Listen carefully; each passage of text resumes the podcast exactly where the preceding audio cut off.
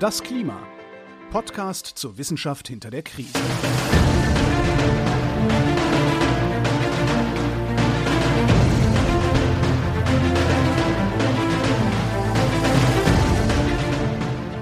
Hier ist das Klima, der Podcast zur Wissenschaft hinter der Krise. Wir lesen den aktuellen Bericht des Weltklimarates und wir erklären den aktuellen Stand der Klimaforschung. Jeden Montag mit Florian Freistetter und mit Claudia Frick. Hallo.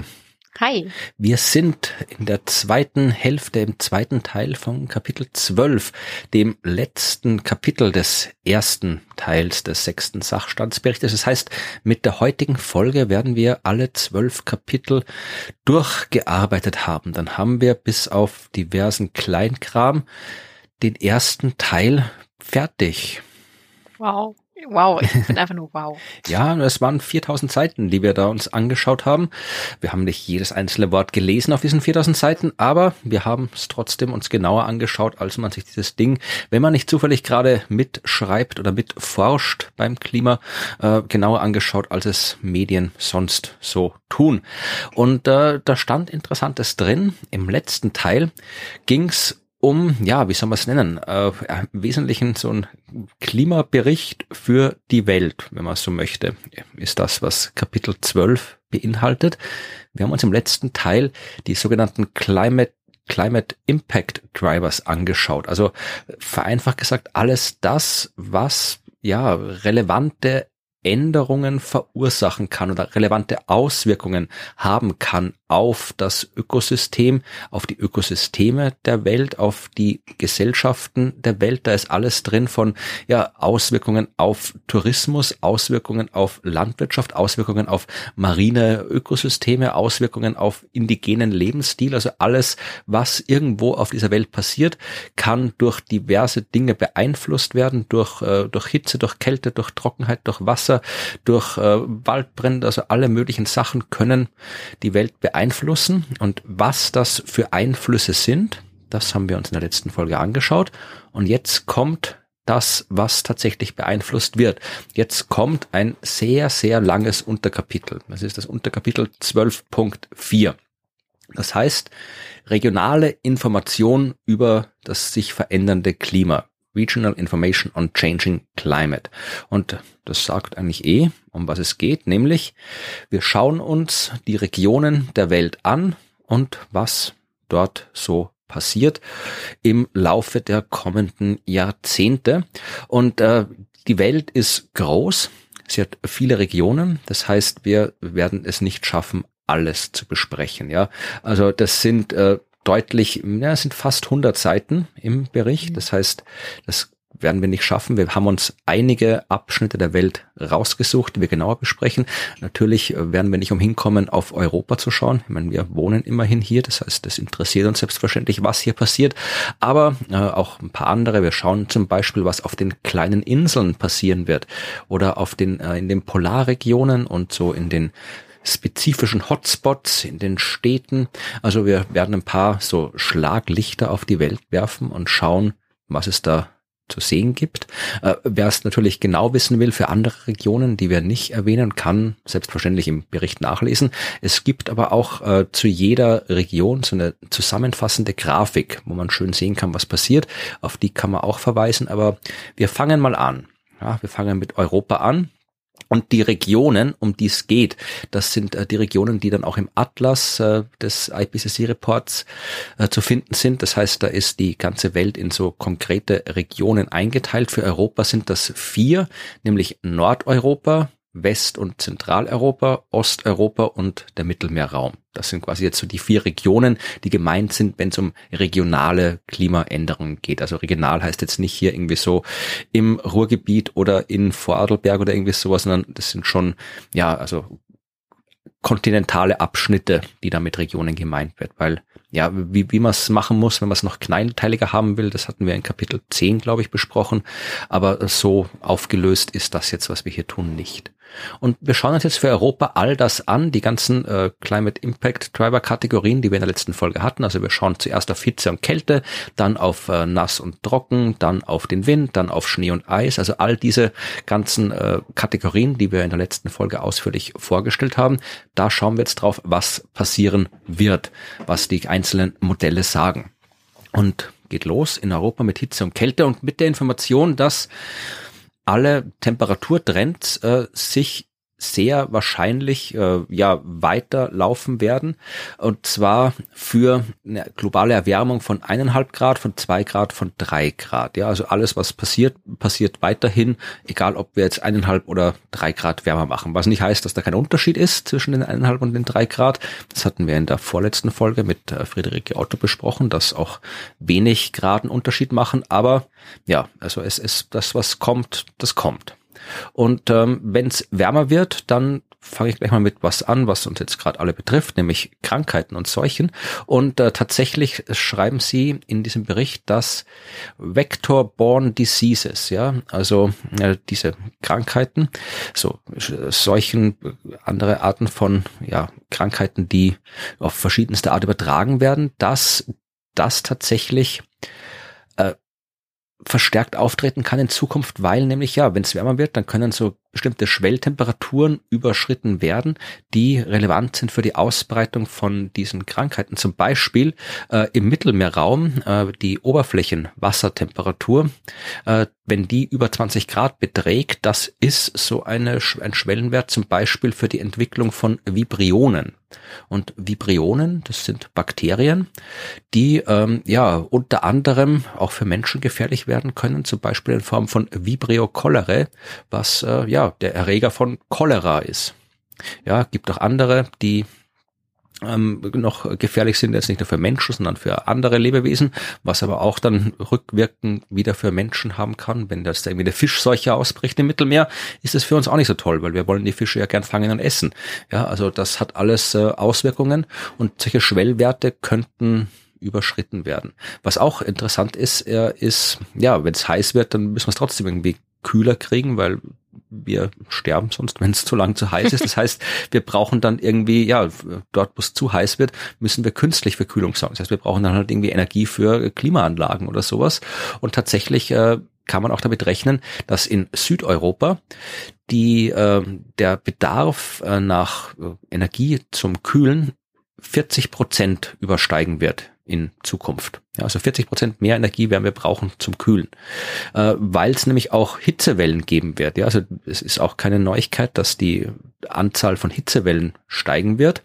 Ja, und zwar unabhängig davon, ob wir jetzt eineinhalb oder zwei Grad haben. Ja, also auch wenn wir es auf eineinhalb Grad halten, werden wir mehr Hitzewellen kriegen als jetzt und bei zwei Grad ja, werden wir halt noch mehr Hitzewellen kriegen. Also dass die Hitzewellen mehr werden, das ist ein Fakt egal wie wir es anstellen, Hitzewellen werden mehr werden auf dieser Welt und vor allem in Europa.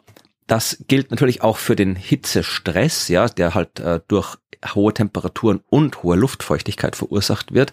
Das hatten wir auch in der letzten Folge besprochen, diesen Hitzeindex, der die ja, äh, Sterblichkeit beeinflusst aber auch die, ja, die Fähigkeit zu arbeiten. Also wenn du jetzt nicht in einem klimatisierten Büro sitzt, sondern vielleicht irgendwie draußen arbeiten musst, es jetzt, ob du äh, Gärtner bist oder irgendwie auf dem, auf, auf dem Bau arbeitest oder, keine Ahnung, als Polizistin draußen rumläufst und hier die, den, weiß ich nicht, wer guckt nach dem Rechten schaust, was immer mal so macht, irgendwie als Polizist. Ja. Also, äh, auch das, wenn es zu heiß ist draußen, dann kannst du draußen nicht mehr arbeiten.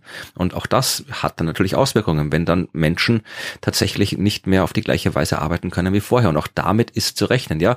Also das äh, alle Szenarien, und das heißt wieder unabhängig vom Grad der Erwärmung, weil wir wissen ja, dass es wärmer werden wird und unabhängig vom Grad der Erwärmung wird dieser Hitzestress ansteigen. Das heißt, ähm, die Sterblichkeit durch Hitze, die Krankheiten durch Hitze und eben äh, werden steigen und die äh, Arbeitsleistung wird sinken. Auch das ist was, wo wir rechnen können, überall in Europa und egal vom Szenario. Wir haben die Hitzetage, ja, also Tage, wo die Höchsttemperatur 35 Grad übersteigt, was ja für die Landwirtschaft ein kritischer Wert ist, weil da die ja, Pflanzen nicht mehr mitkommen und für uns Menschen natürlich auch nicht angenehm ist.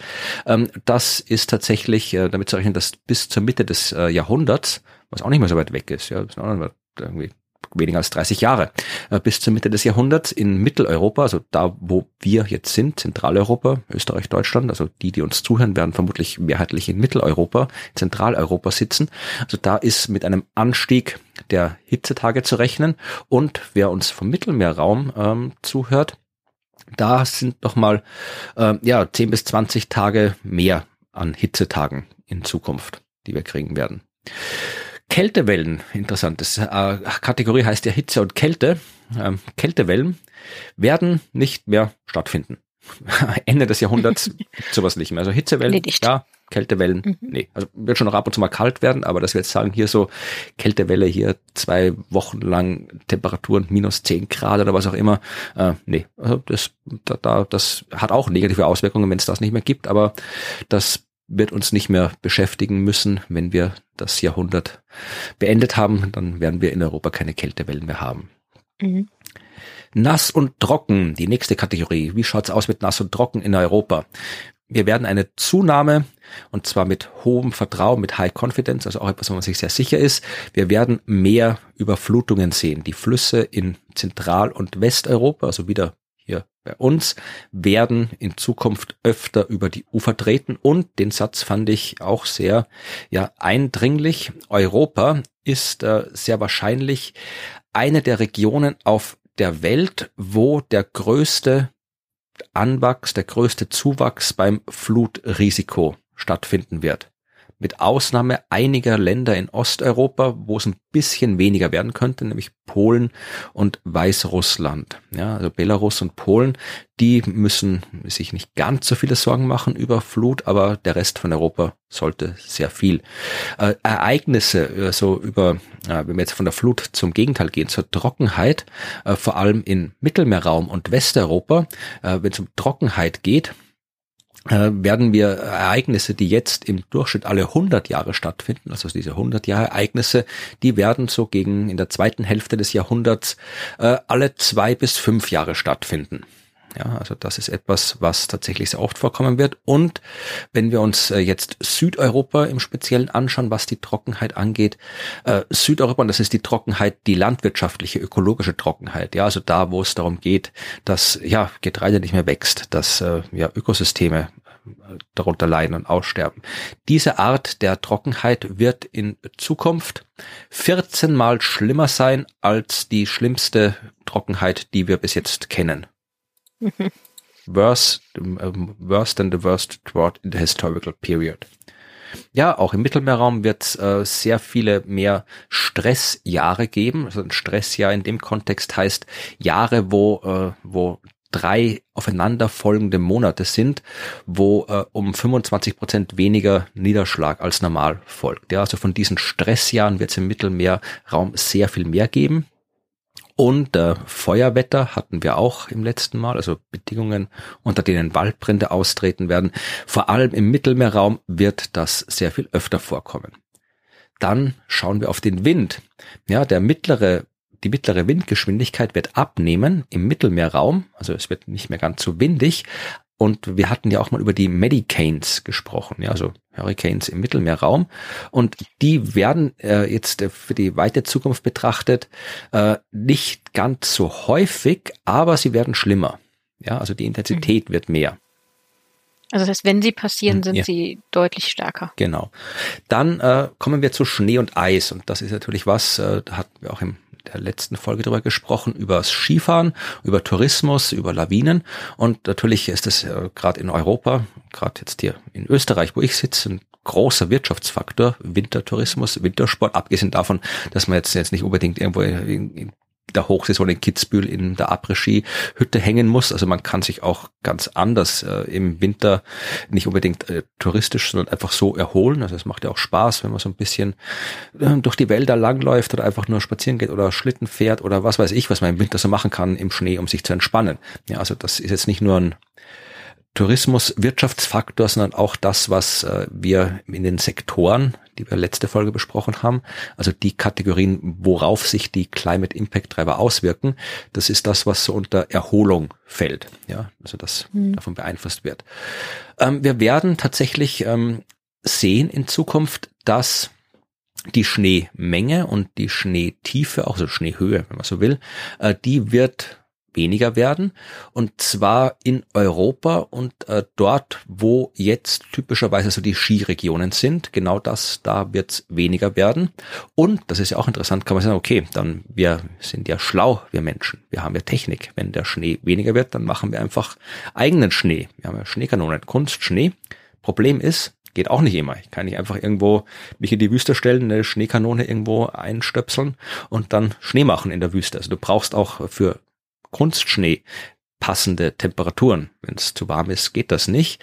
Und ähm, die Bedingungen, äh, um Kunstschnee zu machen, also das ist jetzt quasi hier in Höhe angegeben, äh, werden in den Pyrenäen wird das zwei bis dreihundert Meter, äh, Entschuldigung, in den Alpen wird das zwei bis dreihundert Meter höher sein als jetzt und in den Pyrenäen vier bis sechshundert Meter. Das heißt, äh, dort, wo man jetzt noch in den Alpen mit Kunstschnee zurande kommt, wird man in Zukunft nicht mehr zurande kommen, sondern nur noch äh, in Höhenlagen bis zwei bis dreihundert Meter höher.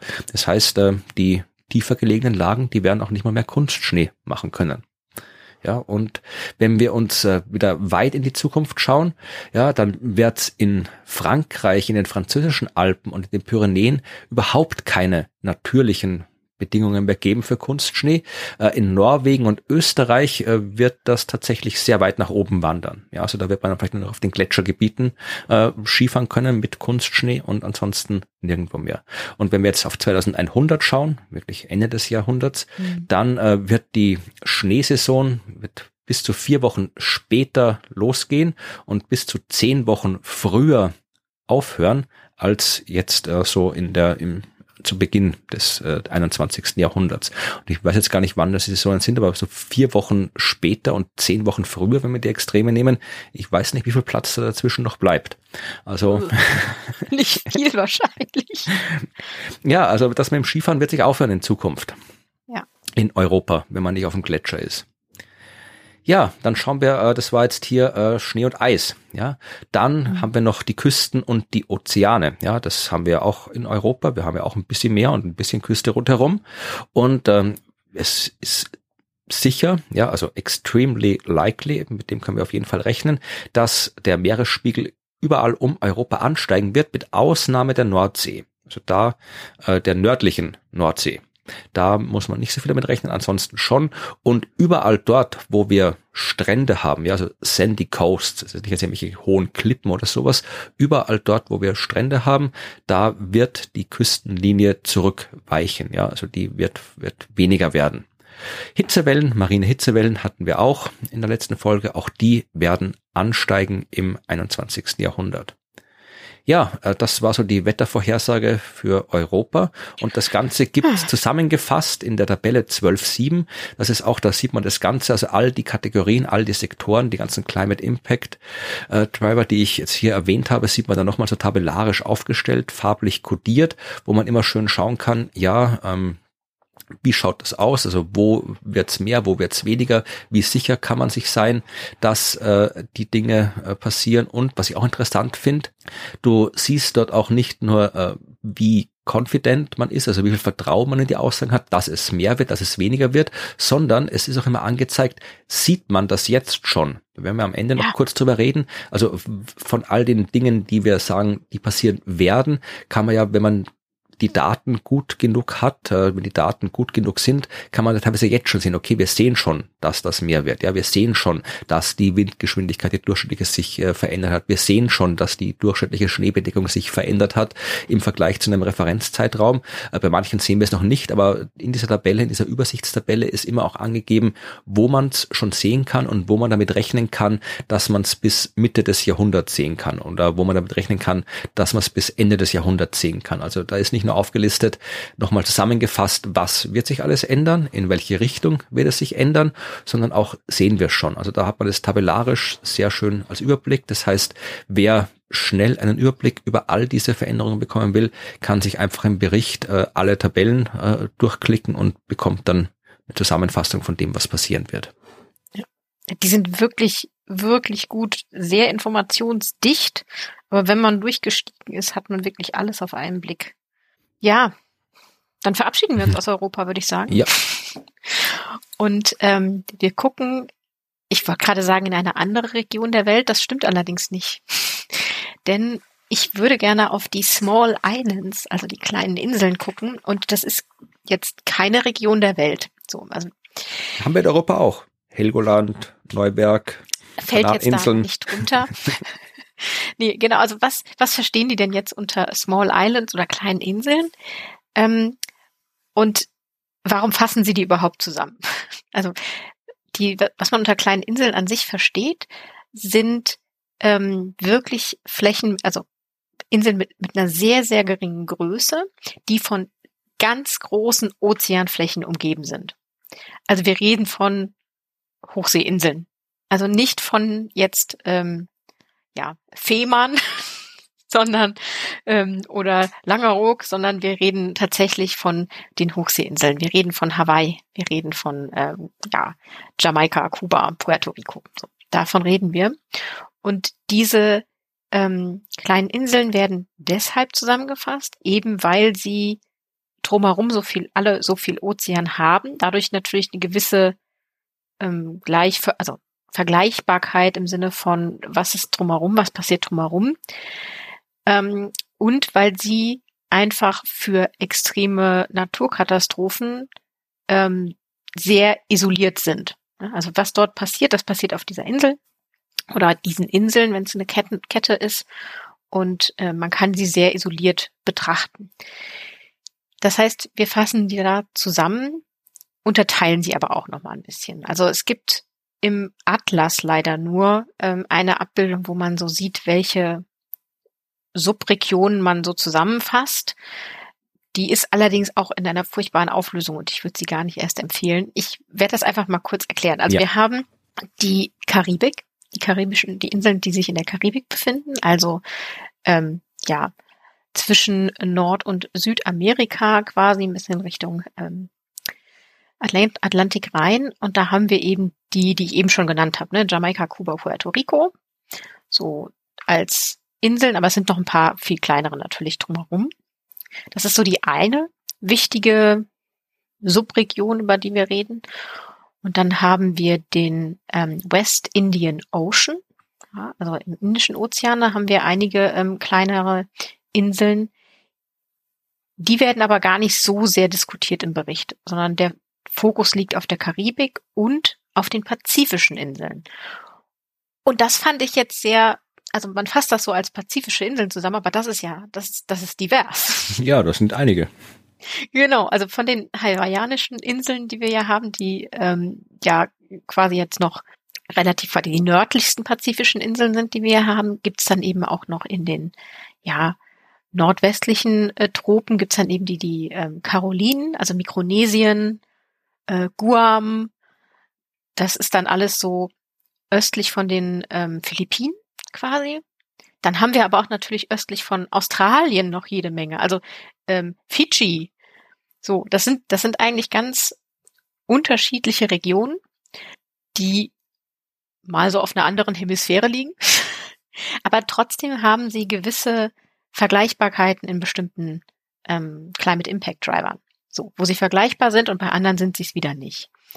Das heißt, man fasst jetzt so zusammen die karibischen Inseln und die pazifischen Inseln. Und die werden zusammengefasst wieder in so einer schönen Tabelle. Das ist jetzt Tabelle 12.9, wo man wieder die zwei Regionen hat, quasi Karibik und ähm, pazifische Inseln und dann die Climate Impact Driver. Und man kann wieder sehen, welche davon haben denn jetzt in dieser Region oder welche Kategorie davon haben denn hier was zu, zu sagen und sind hier relevant? Und das ist, finde ich, schon sehr gut zu sehen, was mit hoher Sicherheit gesagt werden kann, weil da ist einer Bereich komplett rot. Rot heißt, wir haben High Confidence, dass wir hier einen Anstieg haben. Und äh, das wäre zum Beispiel eben Küste und Ozean. Also alle Kategorien von Climate Impact Drivern in der Küste und im Ozean, die sind mit hoher, mit hohem Vertrauen am Ansteigen und haben dort eben entsprechende Auswirkungen. Das bedeutet zum Beispiel relativer Meeresanspiegel, ne, natürlich große Bedrohung für kleine Inseln. Ja. Ja, ähm, hat aber halt auch noch weitere Auswirkungen auf ähm, die, die Küstengemeinden und die Infrastrukturen, die zum Beispiel dann noch dazu führen, dass die Süßwasserressourcen noch mehr ähm, verschwinden, ne, weil sie einfach durch den Meeresspiegelanstieg weg ähm, wegfallen. Das heißt, dass da auch auf den Inseln, die noch verbleiben, auf dem Land, das noch verbleibt, weniger Süßwasser haben. Aber auch Hochwasser an der Küste ist dann natürlich die Sturmfluten ähm, sind dann noch extremer zu spüren. Ja, die Küstenerosion, ähm, da geht's um die Sandstrände, wie bei, bei dir eben. Ne? Also wir reden von den Sandstränden, nicht von jetzt Steinküsten.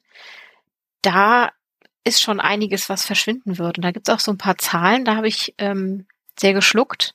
Also die gucken sich jetzt unter den, den sehr schlechten Szenarien, also ähm, schauen Sie sich die, die Inseln an und in der Karibik werden sich die, die Sandküsten quasi bis Mitte des Jahrhunderts, also Mitte, nicht Ende, bis 2050 um etwa 80 Meter zurückziehen. Hm, ja, und 80 Meter ist viel, wenn es um die Küste geht. Also ja, da kann man schon, das, das, da kann schon so der, eines der Ring Hotels um eine Insel rum, der ist dann weg bei 80 Meter. Ja, genau, der ist Wenn dann keine weg. Hotels da sind, wohnt vielleicht bei anderer dort und das ist Ja, aber das ist, da habe ich schon, also da habe ich gedacht, wow, 80 Meter sind viel und bis zum Jahr 2100 sind es dann eben 100 äh, Meter mittlerer Küstenrückgang. Ne? Das heißt nicht, dass es in bestimmten Gebieten noch mehr sein kann. Zum Beispiel ähm, in der, ähm, also in, der Karibik, also global sind es dann so 100 Meter, aber bei diesen kleinen Inseln, aber in der Karibik sind bis zu 200 Meter möglich. Das ist eine Insel, hätte ich jetzt so gesagt. Wow. Ja. Gut, das, ähm, ja, und dann ist der Sandstrand auch weg. Ja, natürlich haben wir auch Einfluss über die marine Hitzewellen, ne? also dass wir hier, äh, dass die dort viel intensiver und länger werden und dass sich das Meerwasser dadurch eben verändert und wir Probleme haben. Also alles, was äh, in die Kategorie oder in die Oberkategorie Küste und Ozean fällt, hat hier einen starken Einfluss, einen negativen Einfluss. Wir haben aber auch noch ähm, Rot, welche hier bei Hitze und Kälte, und zwar die mittlere Temperatur und die extreme Hitze, die haben ja auch Auswirkungen. Und bei der mittleren Temperatur haben wir auch diesen schwarzen Punkt, den du schon genannt hast. Ne? Also das sehen wir schon, das Signal. Und ähm, wir sehen es schon so, dass man sagen kann, tatsächlich ist es auf anthropogene Einflüsse zurückzuführen, da die, das Signal, das wir hier sehen, und egal, was wir machen, egal welches Szenario, also egal welches Szenario, auch das Gute, bei den kleinen Inseln ist die Wahrscheinlichkeit für die Erwerbung komplett durchgehend einfach, ja, sehr hoch. Und bei den extremen, also bei diesen extremen Hitzen, da haben wir hier natürlich auch nochmal so eine Besonderheit bei den Inseln, denn die sind ja von so viel Ozean umgeben. Wenn wir an den Hitzeindex denken, ne? diesen Mhm. Hitzestressindex, wo wir noch die Luftfeuchtigkeit mit einbeziehen, dann wird das da auch sehr spannend. Und es wird damit gerechnet, ähm, also wenn wir jetzt ein Global Warming Level haben von 1,5 Grad, also die Erde hat sich im Mittel um 1,5 Grad erwärmt, dann werden wir ähm, dort mit sehr, sehr vielen zusätzlichen Tagen an äh, solchen Überschreitungen von solchen Grenzwerten, diese 41 Grad, die wir da hatten, rechnen müssen. Also das ist also bis zur Hälfte des Jahres, also 50 Prozent des Jahres wird mit dieser Wert überschritten. Ja, das ist nicht mehr schön. Also wenn, wenn die Nein. Hälfte des Jahres lebensfeindliche Bedingungen herrschen. In der Karibik Ja. ist es dann die Hälfte des Jahres nicht mehr auszuhalten. Also das ist ja für, also für die Leben Menschen vor Ort unfassbar und für Touristik kann ich es mir auch kaum noch vorstellen. Ja, nee, also wenn dann in so einem dystopischen Szenario, wo dann, keine Ahnung, irgendwelche reichen Leute da ihre Häuser haben, wo sie dann, wenn es irgendwie in Europa oder Nordamerika nicht mehr lebensfreundlich ist, dann fahren sie halt vielleicht in die Karibik und umgekehrt, aber es geht ja nicht um Tourismus, es geht darum, dass da überall Menschen Nee. wohnen. Und äh, Ja. das halt dann für die, wenn die Hälfte des Jahres der Ort, an dem du lebst, nicht lebensfreundlich ist, nicht lebensfähig ist, dann kannst, dann kannst du nicht mehr leben dort. Also dann ähm, ist, ja, dann kannst du den Teil der Erde zusperren und dann Ja. kann da niemand mehr wohnen. Und wenn du jetzt, jetzt kommen wir, kommen wir noch an den Punkt, wo es wir wirklich sagen müssen, wie wichtig es ist, nicht die zwei, also nicht über die 1,5 Grad zu gehen, weil 1,5 Grad ist schon die Hälfte des Jahres in der Karibik mit diesen, mit diesem Reißen dieses Schwellwertes. Und wenn wir auf zwei Grad kommen, also ein halbes Grad mehr, kommen nochmal 70 Tage obendrauf. Das sind nochmal zwei Monate mehr. Also, ja, das ist, das ist der Wahnsinn und diese, diese extremen Temperaturen, die dort herrschen werden in der Karibik, ähm, ja, kann man gar nicht mehr in Worte fassen, finde ich. Ja, also das wären die, die kleinen Inseln und das, wo wir hier quasi so ähm, hohes Vertrauen haben in, in Anstieg. Es gibt dann noch so einen roten Wert bei dem Anstieg des ähm, CO2 an der, an der Oberfläche. Aber das ist jetzt quasi ähm, nicht so, dass ich da jetzt noch so viel zu sagen würde. Das hatten wir ja schon besprochen, dass das natürlich auch Einfluss auf das Pflanzenwachstum hat und so weiter. Genau, das ist das, was bei den Inseln passiert. Ja, dann schauen wir jetzt äh, zu den Polarregionen. Also als Polarregionen gelten in dem Bericht äh, Grönland und Island, die russische Arktis, die Antarktis und der arktische Teil von Nordeuropa und Nordamerika. Ja, also alles hier so Nordskandinavien, äh, Kanada und so. Also die ganzen Ecken, das ist das, was im Bericht als Polarregion gemeint ist. Und auch hier äh, auf, mit einem Blick auf die entsprechende Tabelle, 12.11 ist das, äh, zeigt schon alles, also was man so sich denken kann. Ich werde es dann natürlich auch ausführen, weil man kann ja nicht ständig immer nur sagen, dass Leute sich irgendwas anschauen sollen äh, im Podcast, aber man sieht ja schon, wenn man sich irgendwie den Teil den von den Climate Impact Drivern für Hitze und Kälte anschaut, da ist die Tabelle äh, zur Hälfte rot und zur Hälfte blau. Das heißt, die eine Hälfte dieser äh, Hitze und Kälte äh, steigt stark an mit hoher Sicherheit und die andere Hälfte sinkt stark mit hoher Sicherheit und wenig überraschend, da wo es heiß wird, also die Temperatur, die mittlere Lufttemperatur und die extreme Hitze, das steigt alles an und der Frost und die Kältewellen, die sinken stark. Oder anders gesagt, in der Polarregion, in der äh, Arktis und Antarktis wird sehr viel wärmer und äh, sehr viel weniger kalt, wenn man das so sagen will, haben wir auch schon festgestellt, diese polare Amplifikation. Also wir wissen, dass die Erwärmung äh, fast über das mehr als doppelt so viel über dem, also mehr als das Doppelte des globalen Mittelwerts beträgt in den Polarregionen. Und das äh, sind auch alles äh, Dinge, die wir jetzt schon sehen. Ja, also das sehen wir jetzt schon, dass sich das verändert hat, sowohl was die extreme Hitze angeht, was die Kältewellen angeht, was die mittlere Lufttemperatur angeht, das sehen wir alles. Gleiches gilt für den Niederschlag. Das ist was, wo wir dann berechnen, dass wir es in den nächsten Jahrzehnten sehen werden, bis Mitte des Jahrhunderts, dass äh, der mittlere Niederschlag deutlich ansteigen wird, dass äh, die Überflutungen deutlich ansteigen werden, dass die äh, Starkregenereignisse deutlich ansteigen werden, dass die Trockenheit dementsprechend abnehmen wird. Also alles das ist das, was wir sehen können.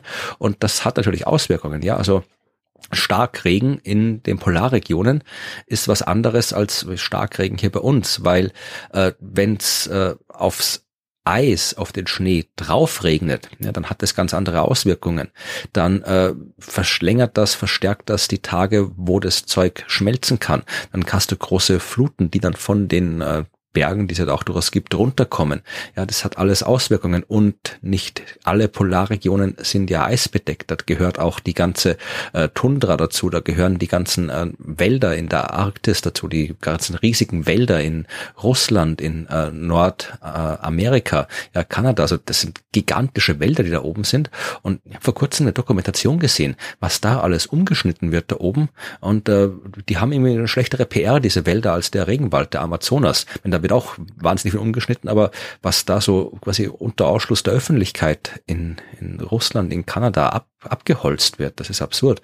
Also und ähm, das äh, ist das, was die Menschen machen, was die Natur macht, unter anderem äh, durch, ausgelöst durch Menschen und auf jeden Fall mit Hilfe von Menschen sind Waldbrände. Wir sehen ja auch immer wieder äh, gigantische Waldbrände in, äh, in der nördlichen Arktis nördlichen Russland, in äh, Kanada und da steigen auch alle Indizes, die das Feuerwetter betreffen, in diesen nördlichen Wäldern steigen. Ja, also das wird äh, auch viel häufiger vorkommen. Die äh, Temperaturen, die in der Arktis steigen, führen auch dazu, dass der Niederschlag, ja, vor allem hauptsächlich als Regen runterkommen wird. Das heißt, das verstärkt die Schneeschmelze, die Eisschmelze und äh, führt dazu, dass nicht mehr neues Eis nachkommt, weil äh, normalerweise wird das, was unten wegschmelzt von den Gletschern, oben durch Schneefall wieder äh, nachgefüllt. Das wird auch nicht mehr voll. Und den Satz fand ich auch bemerkenswert. Die meisten Landregionen, also alles außerhalb Grönland und Antarktis, werden äh, bei bis Ende des Jahrhunderts, äh, in dem Szenario, im, im schlechtesten Szenario, äh, werden Ende des Jahrhunderts von Regen dominiert werden. Ja, das heißt, äh, mehr als die Hälfte des totalen Niederschlags wird in der Arktis, jetzt Antarktis und Grönland ausgenommen, wird Regen sein und kein Schnee mehr. Mhm. Was nicht das ist, was wir von Polarregionen erwarten, dass es dort regnet. Nee. Aber das wird in Zukunft so sein. Was auch interessant fand, ist ähm, Eis. Ja, wir hatten schon über Eisberge gesprochen und äh, du hast mehrjähriges Eis und saisonales Eis. Ja, der Unterschied ist klar. Saisonales Eis kommt im Winter und im Sommer ist es wieder weg. Mehrjähriges Eis bleibt für mehrere Jahre, darum heißt es so. Und dieses mehrjährige Eis in der in den Polarregionen wird immer mehr ersetzt durch saisonales Eis, dünneres Eis. Äh, es gibt immer noch ähm, mehrjähriges Eis, aber das wird weniger werden. Das wird auseinanderbrechen und wird dann vor allem, also wenn man jetzt im nördlichen Kanada ist, in die äh, Seewege reindriften. Ja, also wir haben dann mehr Eisberge, die durch die Gegend schwimmen und den Schiffsverkehr behindern. Ja. Oh. Und ähm, was ich auch interessant fand, wir haben ja über die eisfreie Arktis gesprochen. Das ist, äh, wenn äh, per Definition, wenn im September weniger als eine Million Quadratkilometer von arktischen Ozean mit Eis bedeckt sind, dann nennt man den eisfrei.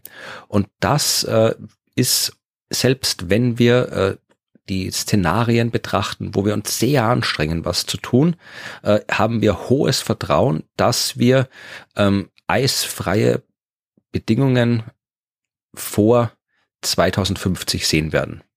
Ja, also vor 2050, mhm. was gar nicht so weit ist, wird die Arktis eisfrei sein, was das Meer angeht. Ja, und wenn wir jetzt noch ein bisschen genauer schauen, also Details, ich habe jetzt sehr viel ausgelassen, da gibt es jede Menge Details, aber ähm, auch das, äh, wenn da jetzt irgendwie mehr Regen fällt und weniger Schnee rumliegt, dann ist das ja. ein Problem für die ganzen Tiere, die dort leben. Zum Rentiere zum Beispiel, ja, Rentiere können deswegen da in der Arktis so gut leben, weil die halt sich da durchs, äh, durchs, durch den Schnee mit ihren Hufen durchkratzen können und dann das ganze Moos, was mit dem Schnee auch gut klarkommt, das unter dem, äh, unter der Eisdecke liegt, das äh, auffressen können. Wenn da jetzt kein Eis mehr ist, wenn es da dann drauf regnet, dann hat das Auswirkungen auf die, äh, auf die Flora Flora dort, auf die Moose, auf die Flechten, dann äh, finden die Rentiere nichts mehr zum Essen. Also da wird allein dadurch, dass es weniger schneit und mehr regnet, ändert sich da ein ganzes Ökosystem. Also auch das hat alles Auswirkungen. Ja. ja. Und wieder, wie gesagt, äh, werft einen Blick auf die Tabelle 12.11. Da ist das alles nochmal ja, zusammengefasst. Schön zusammengefasst will ich nicht sagen, man ist schön zusammengefasst, aber es ist nicht schön, die Zusammenfassung, aber man kann sich dort nochmal anschauen, was es in den Polarregionen so zu sehen gibt und bald nicht mehr zu sehen gibt. Ja, bald nicht mehr zu sehen gibt.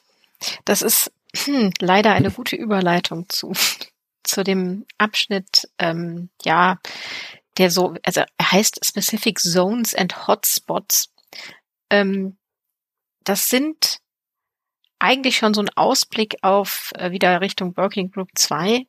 Ähm, bestimmte Regionen, die oder ja, Gebiete der Welt, die für uns besonders wichtig sind oder für die Welt äh, besonders wichtig sind. Und da greife ich mir auch nur ein paar raus, weil das sind noch viel, viel mehr. Aber die ersten, die ich mir rausgreife, sind die Hotspots für Biodiversität.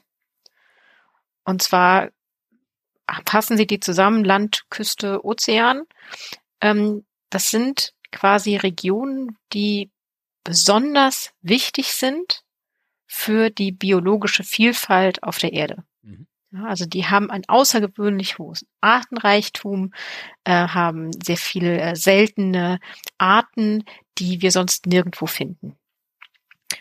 Und wer sich mit sowas vielleicht mal beschäftigt hat, also der WWF hat äh, so Ökoregionen definiert. Ähm, ich glaube, es sind irgendwie knapp 900, die es so gibt über die gesamte Landoberfläche und die Süßwasser- und Meeresökoregionen, das sind so ungefähr 900.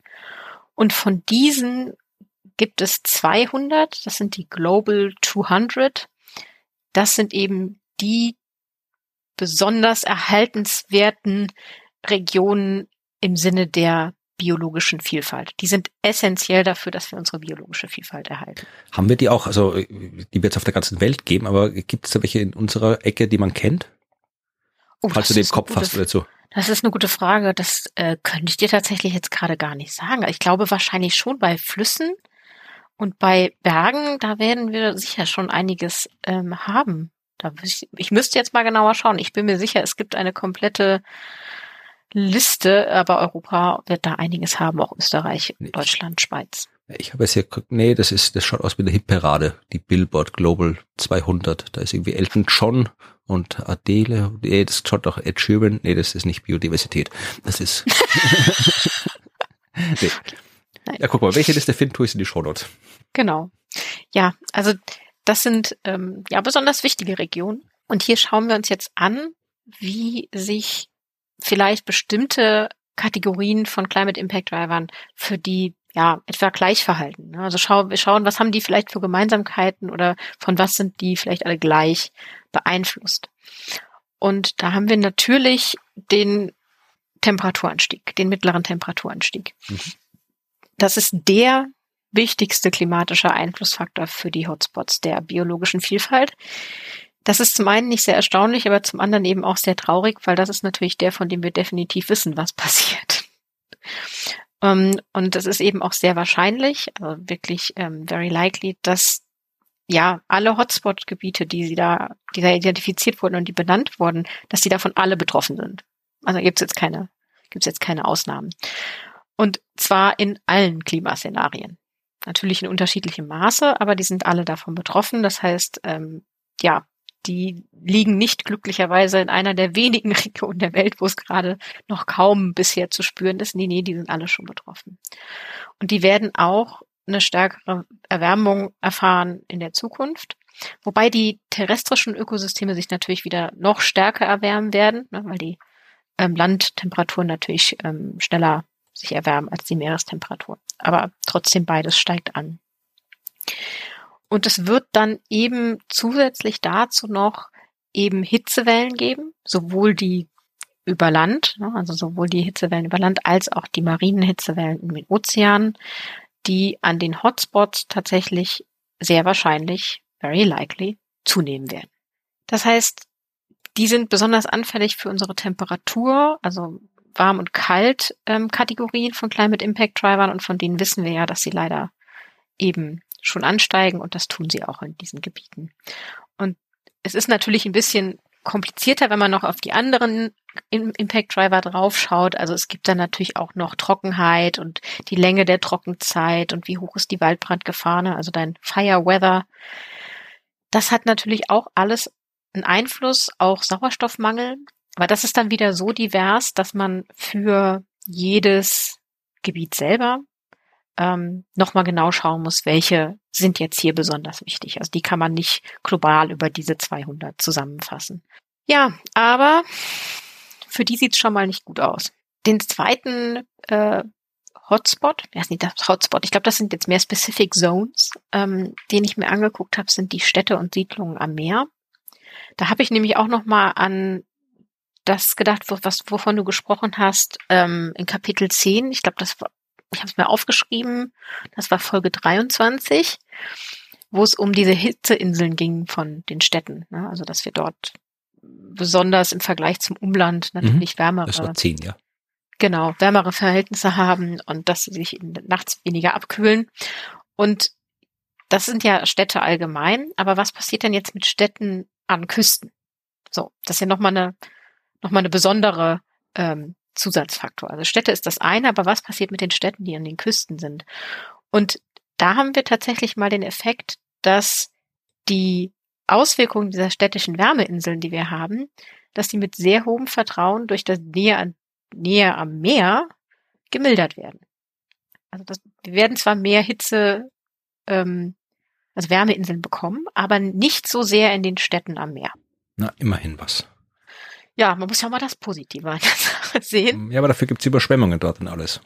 Ich wollte gerade sagen, aber trotzdem will man da vielleicht in Zukunft nicht mehr so zwingend hinziehen. Ich denke da immer an, ich weiß nicht mehr welcher, war das, war das nicht ein, ein Brite, der gesagt hat, oder war ein Amerikaner, der gesagt hat, na, wenn die, wenn die Küstenstädte überschwemmt werden, dann, ähm, ja, dann verkauft man halt sein Haus und zieht weg. Ja, das ist so wie Maria Theresia, was ja aber auch nicht ein falsches Zitat ist, weil wie gesagt, wenn sie kein Brot haben, soll sie Kuchen essen, also das fällt ja. in die gleiche Kategorie. Genau. An wen will ich es denn verkaufen? Naja, gut. Ähm, ja, genau das passiert dort nämlich. Also, was wir aber auch haben, noch bevor wir jetzt die Überschwemmungen anschauen, sind diese ähm, Luftfeuchtigkeitswerte, wie bei den kleinen Inseln natürlich. An der Küste haben wir sehr hohe Luftfeuchtigkeiten. Das heißt, dieser Hitzestress ist dort auch viel höher als in Städten im Inland. Wir haben zwar nicht diese Wärme, Wärmeinselbildung, aber wir haben einen höheren Hitzestress durch die hohe Luftfeuchtigkeit. Also wirklich angenehmer wird's da quasi nicht und die Aktivitäten im Freien werden da auch nicht mehr so viel Freude bereiten. Ja. Ja, das ist auch etwas, worin wir hohes Vertrauen haben. Und dann kommen die Auswirkungen, die wir uns eben auch schon von den Küsten allgemein denken. Wir haben natürlich einen Anstieg des relativen Meeresspiegels. Wir haben Gefahren von Sturmfluten. Wir haben aber auch die hohe Gefahr, dass die tropischen Wirbelstürme da so einiges, ja, mitnehmen und mitreißen. Die Küstenerosion ja, wird natürlich auch dazu führen, dass dort Fläche, Wohnfläche verschwindet und die Überschwemmungen ähm, stärker nach oben steigen. U-Bahn-Tunnel, davon hatten wir es ja schon, Strom- und Telefonnetze. Die Abwasserentsorgungsanlagen. eine unbewohnte Küste ist das eine, aber wenn du an einer Küste eine Stadt hast und mit einer hochkomplexen Kanalisation hast du auch ein Problem. Ja, weil dann, ja, ja. bist du mit irgendwie alles, das ganze Abwassersystem mit, dann läuft voll. Dann läuft voll, wird überflutet. Das ist natürlich auch für Krankheitsausbreitung nicht so besonders gut. Also da ist wirklich viel, was man bei den Städten da beachten muss und was auch eben passieren wird. Also zum Beispiel die Tatsache, dass Überschwemmungen zusammentreffen mit Sturmfluten. Diese Compound-Events, mhm. von denen wir es in Kapitel 11 hatten, da haben wir auch hohes Vertrauen drin, dass die gerade in den Städten an Küstengebieten in Europa und in den USA jetzt mal häufiger vorkommen werden ja, sowas wird halt eben zunehmen und ähm, auch an allgemein Hochwasserereignisse werden mit hohem Vertrauen zunehmen. Und das erwartet uns in den Städten, in den jetzigen Küstenstädten. Ja, das war's dazu. Ja, dann äh, haben wir jetzt noch einmal so die Synthese verschlossen. Wie gesagt, wir haben jetzt ganz, wir haben Asien ausgelassen, wir haben alle Amerikas ausgelassen, wir haben Afrika ausgelassen, aber wie gesagt, das, das sonst kämen wir müssten wir noch mal irgendwie 20 Folgen nur über das machen, wenn wir das alles im Detail besprechen würden. Das heißt, wir haben jetzt zwangsläufig sehr viel ausgelassen, aber zumindestens äh, gibt es noch ein Kapitel, wo es um die globale Perspektive geht. Also jetzt schauen wir uns diese Climate Impact Drivers nicht mehr Region zu Region an, sondern wirklich so global auf der ganzen Welt. Und da, äh, ja, ganz kurzer Überblick. Alle Regionen der ganzen Welt, auf allen Kontinenten, werden vor 2050 noch eine Anstieg, also werden eine verstärkte Erwärmung spüren, werden eine, einen Anstieg der extremen Hitze spüren, werden einen Absinken, also einen, einen, na, jetzt fällt mir das deutsche Wort für Decrease nicht mehr ein, eine Verringerung der Kältephasen verspüren, unabhängig von dem, was wir mit dem CO2 anstellen. Also egal, ob wir jetzt bei eineinhalb, zwei oder sonst wie viel Grad sind, das wird kommen. Es wird wärmer, die extreme Hitze wird mehr und die Kältephasen werden wenig, weniger auf der ganzen Welt. Also das ist was, was man so äh, für alle äh, äh, Climate Impact Drivers, die mit Hitze und Kälte zu tun haben, global zusammenfassen kann. Was man auch sagen kann, das, was du für die kleinen Inseln erzählt hast, Mhm. dass die Tage mit den äh, gefährlichen äh, Schwellenwerten von Hitzeindex ähm, ansteigen werden. Das wird auch, ist auch ein globaler Trend. Ja, also die Tage, wo dieser Hitzeindex diese gefährlichen Schwellwerte überschreitet, werden ansteigen global. Äh, bei mit Ende des Jahrhunderts wird in so gut wie allen tropiken, äh, tropischen Regionen äh, wird das 100 Tage überschreiten im schlechtesten Szenario. Wenn wir es äh, im besten Szenario erreichen können, das Ende des Jahrhunderts, dann wird es wesentlich besser sein. Dann wird es immer noch einen Anstieg geben an diesen, äh, an diesen gefährlichen Tagen, aber der wird sehr viel geringer sein als diese 100 Tage pro Jahr, die wir jetzt da beim schlechten Szenario haben. Wir haben auch äh, Waldbrand, auch kann man auch global noch festlegen. Äh, bis zum Jahr 2050, jetzt sind wir in der nahen Zukunft, 2050, 60 Prozent der globalen Landfläche wird äh, einen signifikanten Anstieg an Feuerwetter sehen. Ja, also wieder im schlechtesten Szenario. Ähm, was ja, wie wir schon oft gesagt haben, ein durchaus realistisches Szenario ist, das schlechteste leider. Also es ist damit zu rechnen, dass, wenn wir nicht dramatisch was ändern, in den nächsten Jahrzehnten wirklich mehr als die Hälfte der globalen Landfläche einen signifikanten Anstieg an ja, äh, Tagen sehen wird, wo die Bedingungen für Waldbrände wirklich gut sind. Und jetzt noch ein paar Zahlen zu dem Küstenschwund, den du auch schon erwähnt hast. Mhm. Die äh, Sandstrände der Welt äh, werden überall weniger werden. Und zwar gibt es Zahlen wieder um einmal in einem mittleren Szenario, einmal in einem schlechten Szenario, was die Klimaentwicklung angeht. Und zwar geht es jetzt hier äh, um wie viel Sandstrand wird sich um mehr als 100 Meter zurückziehen bis 250. Ja, also mehr als 100 Meter zurückziehen der Sandstrand bis 250. Das ist, äh, sind 36.000 Kilometer Sandstrand im mittleren Szenario, 40.000 äh, Kilometer Sandstrand im schlechten Szenario und das wird sich bis Ende des Jahrhunderts, also bis 2100 erhöhen auf ja, 95.000 Kilometer beziehungsweise 130.000 Kilometer Sandstrand, äh, wo der Sandstrand mehr als 100 Meter, was wirklich viel ist, sich zurückziehen wird. Und jetzt kommen wir zu einer sehr interessanten Cross-Chapter-Box. Da sind wir jetzt schon bei etwas, was direkt auf das Kommende referenziert, nämlich auf den zweiten Teil der äh, des äh, IPCC-Reports, wo es ja um ja, die, ich weiß gar nicht, wie ist der offizielle Teil von, äh, von, von zweiten Teil? Der offizielle Titel? Ja. Uh, Impacts, Adaption and Vulnerability. Genau. Also diese Cross-Chapter-Box referenziert direkt auf den kommenden zweiten Teil des IPCC-Reports, wo es ja um, um, nachdem wir jetzt im ersten Teil die physikalische Basis des Klimawandels durchgearbeitet haben, es jetzt wirklich um die Auswirkungen des Klimawandels gehen wird. Also jetzt nicht nur Auswirkungen im Sinne von es wird wärmer, sondern was da wirklich jetzt ganz genau Risiken und so weiter äh, des Klimawandels, der Klimakrise gehen wird. Und da beschäftigt man sich in dieser Cross-Chapter-Box mit den Risiken und mit dem Risk Network, Risk Framework. Also die haben sich auch überlegt, wie sie die Risiken klassifizieren, einteilen. Und zwar gibt's ähm, RKRs, Representatives Representative Key Risk, also repräsentative Schlüsselrisiken und RFCs, Reasons for Concern. Es gibt acht Schlüsselrisiken und fünf Gründe, sich Sorgen zu machen. Die sind da aufgelistet. Und äh, bevor wir dazu kommen, ja, ich habe in diesem in dieser Cross Chapter Box den wirklich deprimierendsten Satz des ganzen Berichts gelesen. Da wird nämlich darauf referenziert, wo in dem Bericht der Arbeitsgruppe 2 sich das befindet. Und da ist Kapitel 16 wir haben jetzt, wir haben jetzt zwölf Kapitel durchgemacht und das war nicht wenig Arbeit. Und jetzt, ich hoffe, die Kapitel sind kürzer in Arbeitsgruppe 2. Ähm, ich, ich, ich, musste, ich musste leider mitteilen, ich habe im, im nächsten Kapitel in meinen Notizen stehen, den Satz, mach mich nicht fertig, Ausrufezeichen, neben dem Satz, wir in Kapitel 17 von Working Group 2. Also es gibt noch ein weiteres. Ja, also mal gucken. Äh, vielleicht machen sie auch mit 13 direkt weiter. Das wäre auch. Vielleicht sind die auch Ach so, das wäre möglich. Vielleicht. Ja, wir können ja hoffen, aber ja, vielleicht ist es auch einfach kürzer, man weiß es ja nicht. Ja. Also wir können ja, wir werden es dann ja sehen. Aber wollte das sagen. Also ich war kurz schockiert, nachdem ich jetzt mhm. zwölf Kapitel wir durchgemacht haben, dass jetzt hier Kapitel 16 in Arbeitsgruppe 2 kommt. Aber schauen wir jetzt kurz äh, die äh, Risiko, die Schlüsselrisiken an, die da äh, verwendet werden, um ja die Auswirkungen der Klimakrise zu äh, betrachten. Die sind äh, durchkategorisiert mit äh, A, B, C, D, E, F, G. Also Also wir haben RKRA, RKRB und so weiter. Und zwar, ich gehe jetzt die Liste einfach durch. Das äh, Risiko A ist, sind Risiken, die die Integrität von ja, niedrig gelegenen, also Küstenökosystemen äh, und sozio, sozioökologischen Systemen betreffen. Risiko B ist alles, was so äh, ja, terrestrische und, und ozeanische Ökosysteme betrifft. Risiko C ist alles, was äh, kritische Infrastruktur und Netzwerke betrifft.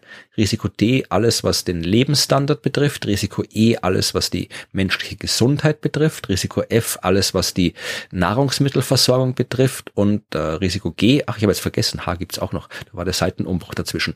Ähm, Risiko G ist alles, was die äh, Wasserversorgung betrifft. Und dann H alles, was äh, Friede und Migration betrifft. Ja, also das sind die Schlüsselrisiken, mit denen wir uns dann vermutlich in äh, Teil 2 des Berichts ausführlich beschäftigen werden. Ja. Und die fünf Gründe für die Sorge, das sind, ähm, das betrifft das, was du gerade erwähnt hast, äh, Nummer eins, die sind jetzt eins, zwei, drei, vier, fünf. Ja, also zuerst hatten wir A bis H und jetzt eins bis fünf, also RFC 1, RFC 2 und so weiter. Also die, die Sorge Nummer eins sind Risiken, äh, die einzigartig und gefährdete Systeme betreffen. Sorge 2 sind Risiken, die mit extremen Wetterereignissen zusammenhängen. Risiko äh, Sorge 3 sind Risiken, die mit der Verteilung der Auswirkungen sich beschäftigen. Äh, Sorge 4 ist alles, was mit der, ja, äh, der, der, der, den globalen Zusammenhängen, also den globalen Zusammenwirkungen von Auswirkungen zu tun hat. Und äh, Sorge 5 ist alles, was mit ja, großen Einzelereignissen, Large-Scale Singular Events zu tun hat. Also etwas, was halt irgendwie nur ein Einzelereignis ist, aber trotzdem die ganze Welt betrifft. Und äh, wer das genauer wissen will, äh, ist auf äh, die Tabelle 1 in dieser Cross-Chapter-Box verwiesen. Das ist auch eine sehr umfangreiche Tabelle. Da sieht man wieder äh, aufgeschlüsselt. Also wir haben jetzt hier die Kategorien. Ähm, zuerst also alles, was an so an, an Ereignissen äh, existieren kann, äh, an, an Trends existieren kann. Also Beispiel, ja, also da ist irgendwie eine Liste von Ereignissen. Ja, zum Beispiel äh, Hitze- und Kälteextreme, Dürren, äh, Zyklone, marine Hitzewellen oder Trends zum Beispiel, die jetzt hier die äh, arktische Erwärmung betreffen oder das Feuerwetter betreffen oder die Luftverschmutzung betreffen. Und äh, hier, was ist da noch? Es geht lange hier Gletscher oder ähm, Permafrostböden, äh, Schneebedeckung, also all diese ganzen Kennwerte, die wir früher schon in den anderen Kapiteln haben, die sind da aufgelistet und dann kann man in der Tabelle schauen, okay, wenn wir jetzt zum Beispiel hier äh, uns anschauen, was nehmen wir hier? Nehmen wir Luftverschmutzung. Ja, also äh, Klimawetterbedingungen, die Luftverschmutzung betreffen. Das äh, ist jetzt hier, kann man nachlesen, betrifft den, äh, das Risiko E, also das Schlüsselrisiko E, Risiko für die menschliche Gesundheit und mhm. äh, RFC 3, das ist die Sorge Nummer drei, also alles, was hier Risks associated with the distribution of impacts. Dann äh, hat man äh, zwei Spalten, die beschreiben, wie sich das verändern wird, also wie das jetzt sich verhält aktuell, ja, also bei ein Grad Erwärmung im Vergleich zum äh, Beginn der industriellen Revolution, also ein Grad globale Erwärmung und dann eine Spalte, wie es sich äh, verhält äh, in Abhängigkeit von verschiedenen äh, Erwärmungslevels in der Zukunft. Ja, also jetzt hier, wenn wir wieder bei der äh, Luftverschmutzung bleiben, aktuell, ja, kann man nichts sagen, habe jetzt ein schlechtes Beispiel ausgewählt, äh, aber in Zukunft äh, sieht man dann halt wieder, genau aufgeschlüsselt wird sich halt verändern, je nachdem, äh, wie das Ozon sich verhält, in Abhängigkeit von den äh, von den Anstieg äh, der der äh, globalen Erwärmung und so weiter. Und dann ist noch eine letzte Spalte, wo man nachlesen kann, äh, in welchen Kapiteln von Teil 1 da mehr Informationen stehen. Also es ist quasi jetzt keine Tabelle, die wir der Reihe nach durchgehen müssen, weil im Wesentlichen alles, was wir, äh, was in dieser Tabelle drin steht, haben wir zumindest theoretisch in den früheren Kapiteln schon erwähnt oder steht zumindest in den früheren Kapiteln drin. Wir werden nicht alles erwähnt haben, aber da ist es alles nochmal sortiert nach diesen äh, unterschiedlichen Risikoleveln und diesen unterschiedlichen Reasons for Concern, den Gründen für Sorgen. Also das ist so, eine, so, eine, so ein Ausblick auf das, äh, die Arbeitsgruppe 2, wo es dann eben um die, äh, ja, die Risiken und die Auswirkungen der Klimakrise geht, wo man all das, was wir jetzt so quasi physikalisch aufgearbeitet haben, ist da jetzt hier nach, nach äh, Risiko und Auswirkung kategorisiert, wo man das nochmal in der Form übersichtlich hat, wenn man diese Übersicht dann braucht und eventuell werden wir sie brauchen in Zukunft. Ja, ist, äh, ich finde das Wording auch mhm. total interessant mit dem Reason for Concern. das äh, ja macht mir Sorgen. Das ja, stimmt. also es sind doch fünf. Ich habe gedacht, man kriegt mehr Gründe für Sorge als fünf, aber Ja, aber das, so ein bisschen erinnerte mich tatsächlich die Strukturierung auch an die Sustainable Development Goals mhm. der UNESCO. Ja, stimmt, die sind auch so ein bisschen so ähnlich kategorisiert und, und beschrieben. Ja. ja. wahrscheinlich kann man die aufeinander ähm, ähm, ja, mappen mhm. und gucken, was das eine und das andere auch betrifft. Spannend. Wow. So, was bleibt noch übrig von Kapitel 12?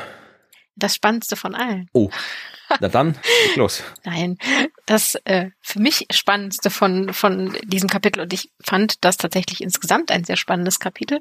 Ähm, aber jetzt geht es um Klimawandelinformation und mhm. äh, um entsprechende Klimadienstleistungen. Und da ja Informationsdienstleistungen einer meiner Professionen sind, fand ich das richtig spannend. Denn jetzt geht es darum, wie wir eigentlich die Informationen, die wir jetzt zusammengetragen haben, unsere Climate Impact Drivers und ähm, unsere Kategorien und die ganzen Daten, die wir in diesem gesamten Kapitel vorher zusammengetragen haben, wie wir die jetzt an die Menschen bringen und an die Stakeholder, an die Personen, die Einfluss haben, die die Informationen brauchen. Wie kann man sich so einen, einen Klimadienstleister vorstellen? Es ist ja nicht so, dass ich in, in, im Einkaufszentrum in einen Klimaladen gehe und sage, äh, einmal Klimadienstleistung bitte. Also hast du da ein, paar, so ein Beispiel, wie man sich das wirklich konkret vorstellen kann, was, was ein Klimadienstleister tatsächlich macht? Oder mhm. ist es zu divers, um das irgendwie kurz zusammenzufassen? Es ist total super divers. Es ist aber möglich, das durchaus zu, ähm, zu erklären. Also es ist ein bisschen tatsächlich ähnlich, wie es in der Informationswissenschaft oder bei, bei mir so, so abläuft, wenn wir vermitteln ja Informationen allgemein und hier werden Informationen zum Klima vermittelt. Es geht aber noch ein Stückchen weiter und die haben in der Cross-Chapter-Box 12.2 ähm, ganz konkrete Beispiele für Klimadienstleistungen auch mal genannt, die es dann vielleicht ein bisschen veranschaulichen. Denn da gibt es so verschiedene Level von ähm, Interaktionen, die da gebraucht werden. Also zum Beispiel kann eine, Informa eine Klimadienstleistung sein, dass man ähm, bestimmte Impact Drivers berechnet und zusammenstellt und die auf eine Webseite packt. Zum Beispiel der Atlas, der IPCC-Atlas zu diesem sechsten Sachstandsbericht. Der ist ja auch online, der stellt Informationen bereit. Das mhm. ist ein Webtool. Das ist eine Klimadienstleistung. So auf einem Level von Information bereitstellen. Okay. Dann gibt's den nächsten Level, da wird's dann interaktiver, also wo man tatsächlich mit den Leuten zusammensitzt und bespricht, ähm, was ist in eurer Region jetzt äh, besonders oder welche Indikatoren braucht ihr und dann gezielt etwas zusammenstellt.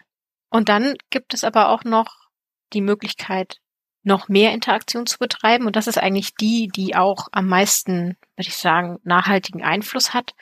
Und das sind so Focused Relationships, also wo man wirklich gemeinsam erarbeitet, welche Climate Impact Driver brauchen die. Das klingt so simpel. Aber wenn man mal ähm, in der Bibliothek gearbeitet hat und versucht hat, jemandem dabei zu helfen, seinen Informationsbedarf, den er hat, zu formulieren, wo man ja selber gar nicht weiß, was die Person braucht, wird wissen, wie schwierig das ist. Also weil man oft ja so eine Idee hat, ja, ich suche irgendwie was zu dem und dem Bereich. Ich brauche halt Informationen, wie das Klima sich bei mir verändert. Das reicht natürlich nicht, um da sofort eine Antwort zu geben, sondern muss man noch ein bisschen mehr rauskitzeln, was genau die brauchen. Weil die sind ja die Experten für ihre Region, für ihren Sektor, für die Landwirtschaft oder für ihre kleine Insel die sind die Experten und da muss man sich mit denen zusammensetzen und versuchen rauszufinden, was sind die genauen ähm, Sektoren, die hier relevant sind, was genau sind die ähm, Infrastrukturen, die Menschen, die, die Dinge, die vulnerabel sind. Und dann schauen, okay, mit welchen Informationen können wir da jetzt hingreifen und welche Indikatoren entwickeln wir damit. Das ist quasi so die, die Stufe drei und da gibt es auch verschiedene Beispiele, wie das eben zum Beispiel funktioniert. Ähm, zum Beispiel hatten Sie jetzt ein Beispiel, was ich nicht so gut fand, dass eine, ähm, dass die Asian Development Bank versucht hat, ähm, irgendwie die eigenen Investmentfonds an das Klimarisiko anzupassen und dann eben zu schauen, dass sie nur noch da investieren, wo kein Klimarisiko mehr ist. Ja, man könnte doch nur da investieren, wo das Klima nicht geschädigt wird.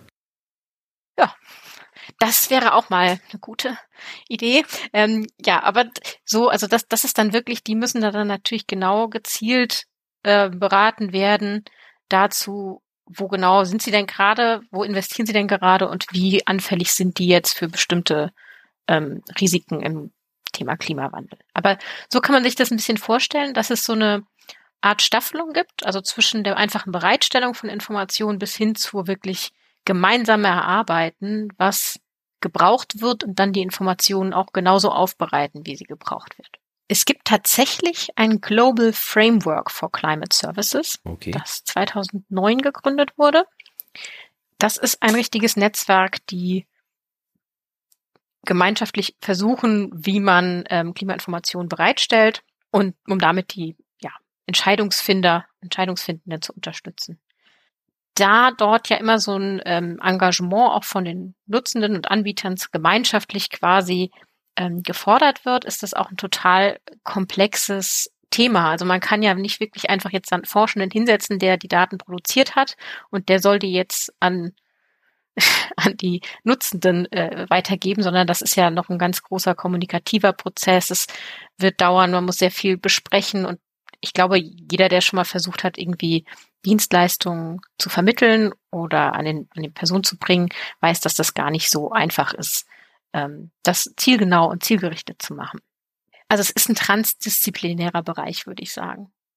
Ja, und der wächst rasch an. Also wir haben da sehr, äh, ähm, sehr viele, die dort heranwachsen, wo etwas passiert und man kann sich auf dieser ähm, auf dem Global Framework for Climate ähm, Services, den Link werde ich auf jeden Fall in die Shownotes packen, anschauen, ähm, welche Fragen zum Beispiel gestellt werden können oder welche Fragen gestellt werden und dann welchen Input man jetzt zusammenbringt, also den Input von den Leuten, die fragen und den Input von den Klimaspezialisten und was dann am Ende an Output rauskommen kann. Aber was hat das jetzt hier alles in dem Kapitel 12 zu suchen? Weil es ist irgendwie kein Leitfaden für Businessgründer und irgendwie sowas. Nein. Also da muss ja irgendwie einen Sinn haben, warum das jetzt hier nach diesem quasi globalen Wetterbericht kommt, den wir gerade gehabt haben. Ja, das, das Ding ist, dass diese Fragen, also dass, dass man ja diese Climate Impact Driver, dass die ja entstehen aufgrund von Fragen. Und wir haben jetzt ja hier in dem Kapitel aus der physikalischen Sicht ne, und aus dem, was wir an Literatur oder wie Sie gesagt haben, was es an Literatur gibt, aus der Working Group 2, die ähm, Kategorien rausgesucht, die am relevantesten sind. Aber welche Zahlen da jetzt genau drin stecken, das ist etwas, das man nur besprechen kann mit den Leuten aus den bestimmten Regionen, mit den Leuten, die sich in den bestimmten Sektoren auskennen. Mhm. Deswegen gehört das hier rein. Weil wir kennen diese ganzen Climate Impact Driver, welchen Werte genau da jetzt berechnet werden müssen und wie die Schwellwerte für eine bestimmte Region sind, die können wir ja nur in Kooperation mit den Leuten zusammen bestimmen und deswegen ist das hier in diesem Kapitel drin. Ja, also im Prinzip geht es tatsächlich darum, dass diese Klimadienstleistungen Menschen dazu befähigen, Klimarisikomanagement zu machen und die Daten zu liefern und die Informationen zu liefern, die die brauchen. Ja, also da gibt es tatsächlich so, so einiges, was da passiert. Also die Europäische Union hat da zum Beispiel auch ähm, dafür ein, ein Konzept, die sagen, die möchten halt auch eine Gemeinschaft von ähm, EntwicklerInnen und NutzerInnen von Klimadienstleistungen ähm, erzeugen. Die setzen ganz stark auf Konzepte von Mitgestaltung, Mitentwicklung, also Co-Design, Co-Development. Das sind diese ganz tollen neuen Begriffe, die alle benutzen. Co-Evaluation um herauszufinden, was genau wird denn da gebraucht und wie werden die Sachen interpretiert, wie können die Sachen interpretiert werden und wie bringen wir jetzt das Bedürfnis nach Indikatoren mit den tatsächlich vorhandenen Daten zusammen. Das ist ja auch nicht immer so einfach. Ja, dann geht das Kapitel noch so ein bisschen weiter und ja, führt, führt so ganz ähm, interessante Sachen ein. Zum Beispiel sprechen sie darüber, ja, wie die Produkte, die eigentlich bei so etwas entstehen, ja, wie die denn jetzt verbreitet werden. Also, wenn jetzt so eine per Klimabericht erstellt. Ja, ich fürchte ja. Also wenn so ein Fax Klimabericht erstellt. In Deutschland. oh Gott, ja. Ja. Also wenn so ein Klimabericht erstellt wird, zum Beispiel für einen äh, ähm, Landkreis in, in Norddeutschland, da wird so ein Bericht erstellt und welche Indikatoren werden da gebraucht und es wird zusammengestellt, dann ist es meistens äh, graue Literatur, also Literatur, die nicht bei irgendeinem Verlag erschienen ist oder im Buchhandel zu kriegen ist, sondern eben Literatur, die ja auf der Webseite der Ministeriums veröffentlicht wird das oder ist der IPCC-Bericht, oder? Das ist, das ist der ja. graue Literatur. Es, es fällt unter graue Literatur, ja. Wobei es ganz interessant war, weil die definieren graue Literatur ein bisschen anders. Die sagen nämlich, graue Literatur ist nicht gepeer-reviewed. Also okay. Also nicht begutachtet. Und der IPCC ja, ist ja, ja nun eindeutig begutachtet. Und das stimmt auch nicht. Das ist jetzt nicht die richtige Definition von grauer Literatur. Aber genau, ist halt einfach nicht zu kaufen. So. Oder nicht erhältlich über den Buchhandel. Das ist tatsächlich so. Und das ist dann so ein bisschen das, das Problem, also weil man sich natürlich versucht, danach zu richten, was die Leute brauchen. So, welches Format können die gut? PDF. Ähm, und wie werden die Informationen am sinnvollsten bereitgestellt? Aber man möchte ja auch gleichzeitig Transparenz schaffen, Vertrauenswürdigkeit schaffen, ähm, die Daten für alle bereitstellen, dass eben auch andere Regionen davon profitieren können und schauen können, vielleicht können wir uns da was von abgucken. Und das ist das, was so ein bisschen auszubalancieren gilt. Was ich jetzt total spannend finde, ist, dass sie jetzt bei diesen Dienstleistungen auch Vertrauensstufen angeben. Also da steht zum Beispiel der Satz, dass die äh, nutzenden Bedürfnisse von um Entscheidungen zu treffen in bestimmten Kontexten ähm, sehr divers sind und dass es keine One-Size-Fits-All-Lösung für äh, Klimaservices gibt. Na gut, das wäre Binsenweisheit. Genau, steht aber hinten dran, very high confidence. Ja, gut, aber das ist, ja. Literatur evaluiert, very high confidence. Ja, ja gut. Gut. Aber tatsächlich äh, geben Sie das da an, fand ich interessant, habe ich vorher auch noch nicht gesehen. Sie geben auch an, dass es tatsächlich ähm, nicht anders geht, als dass die Leute in den Regionen oder die diese Daten anwenden wollen oder diese Indizes haben wollen, dass die sich engagieren müssen und mitmachen müssen. Sehr hohes Vertrauen, sonst wird das nichts.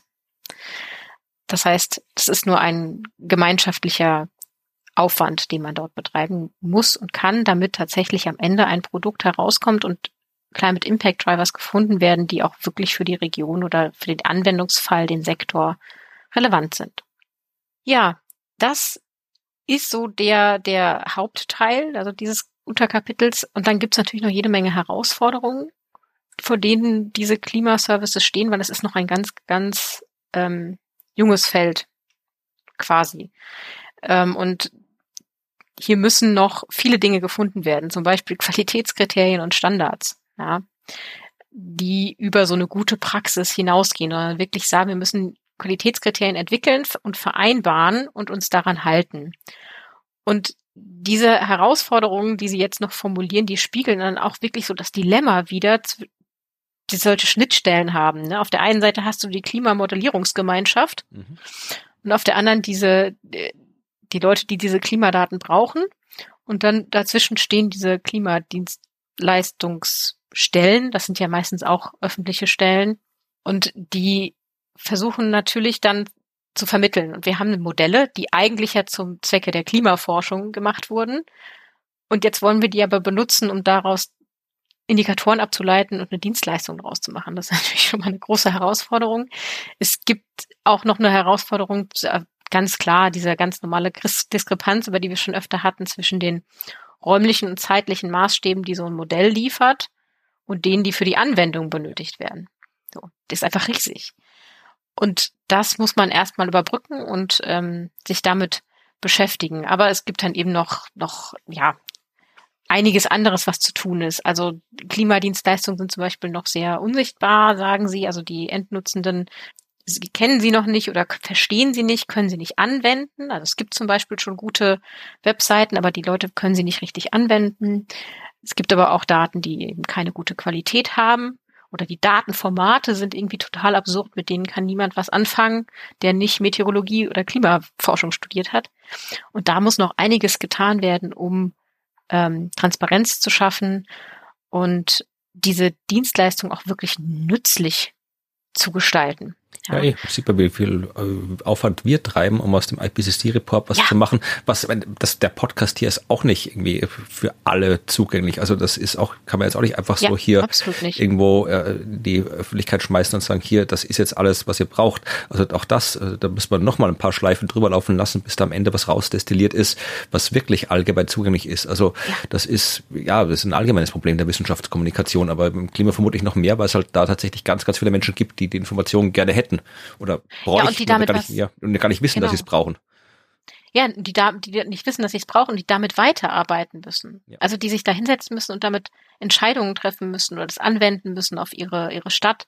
Und ich habe, glaube ich, bei jedem dieser Punkte steht nebendran bei mir ein Kommentar, äh, willkommen im Leben einer Bibliothekarin, weil so dieses, ähm, die Leute wissen gar nicht, dass es bestimmte Informationen gibt oder sie können sie nicht richtig anwenden oder sie glauben, sie haben schon eigentlich alles, was sie brauchen, äh, aber es gibt noch viel bessere Quellen. Ne? Also oder sie wissen nicht, welche welche Daten sind wie qualitativ hochwertig, was kann ich da vertrauen, wie erkenne ich gute Datenbanken, wie erkenne ich solche Sachen. Das sind wirklich Probleme, die wir uns in Bibliotheken sehr, sehr viel beschäftigen. Deswegen fand ich das Kapitel sehr interessant, weil es so eine Schnittstelle, glaube ich, so darstellt. Vielleicht könnte man ja ein paar Informationsspezialistinnen mit ein paar Klimaspezialistinnen zusammensetzen und mal so ein Climate Information Service aufzubauen. Ja, habe ich nichts dagegen. Ja, das war der Abschnitt 2.6. 2.7 ist das kürzeste, der kürzeste Teil des Ganzen sind wieder die Final Remarks, die so eine halbe Seite einnehmen und eigentlich nur noch mal zusammenfassen, was wir schon hatten. Also, dass man sich eigentlich wünscht, dass man eine größere Standardisierung bekommt von diesen Indikatoren über die Sektoren hinweg. Ähm, die Datenlage soll besser werden. Kein, also hört man irgendwie in jedem Final ja. Remarks, glaube ich. Ne? Datenlage muss besser, besser werden.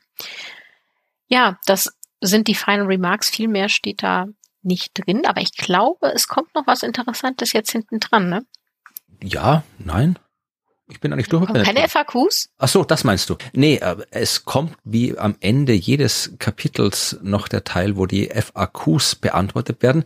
Das sind in dem Fall drei Stück, die wir jetzt aber eigentlich gar nicht mehr im Speziellen durchgehen müssen, weil die haben wir diesmal eigentlich alle ziemlich ausführlich beantwortet und die Abbildungen, die ja meistens immer so recht schön waren bei den FAQs, sind da jetzt auch nicht so hilfreich. Also die erste FAQ äh, fragt, was ist ein ich sehe gerade, wir haben immer, das heißt offiziell Climatic Impact Driver. Wir haben immer Climate Impact Driver gesagt. Oh mein Gott. Ja, ist egal, ich schneide das jetzt nicht alles um. Theoretisch könnte ich das immer, aber nee, mache ich nicht. Also damit muss die Welt jetzt leben, dass wir das nicht richtig ausgesprochen haben.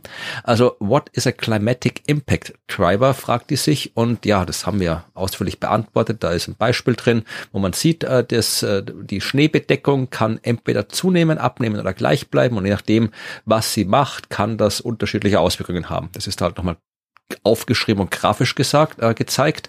Dann FAQ äh, 12.2 fragt sich, äh, was sind die äh, Schwellenwerte und warum sind sie wichtig? Und auch das ist ja eigentlich selbsterklärend mhm. und das Beispiel auch, man sieht da irgendwie äh, so eine Pflanze und unten, wie die sich verändert, die Pflanze im Laufe, wenn die Temperatur, die Maximaltemperatur zunimmt. Und im ersten Bild wächst sie schön, im zweiten Bild wächst sie nicht schön, im dritten Bild ist sie verdorrt. Also das hätten wir jetzt auch nicht unbedingt visualisieren müssen, aber okay. Und äh, beim dritten sieht man nochmal, wie äh, wird der Klei äh, wie wird der Klimawandel äh, die Klimarisiken verändern in Zukunft. Ja, und das ist auch nochmal eine Zusammenfassung. Man sieht halt irgendwie, äh, wird halt stärker, es Sachen werden passieren öfter als vorher, Sachen passieren anders zu anderen Zeitpunkten als vorher, sie passieren schneller als vorher, sie passieren äh, ja eher ausgedehnter an anderen Orten als früher. Sie dauern länger. Also ja. auch das, was wir schon gesagt haben. Also die sind zwar sehr nett und wenn man Kapitel 12 nicht lesen will, dann kann man sich gern das durchlesen, aber sie geben uns jetzt nicht so viel neue Information. Ja, und dann ist Kapitel 12 zu Ende. Ja, das stimmt. Ja. Wir sind fertig. Wir sind fertig, ja. Also das war das, was wir über den ersten Teil des sechsten Sachstandsberichts zu erzählen hatten. Wir haben jetzt alle zwölf Kapitel durchgearbeitet.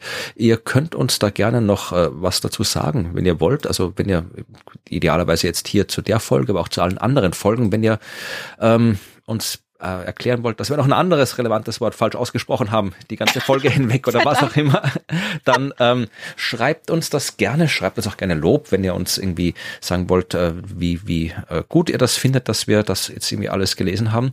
Äh, was auch immer ihr uns schreiben wollt, schreibt uns das. Das geht an podcast.dasklima.fm oder ihr geht auf die Homepage dasklima.fm.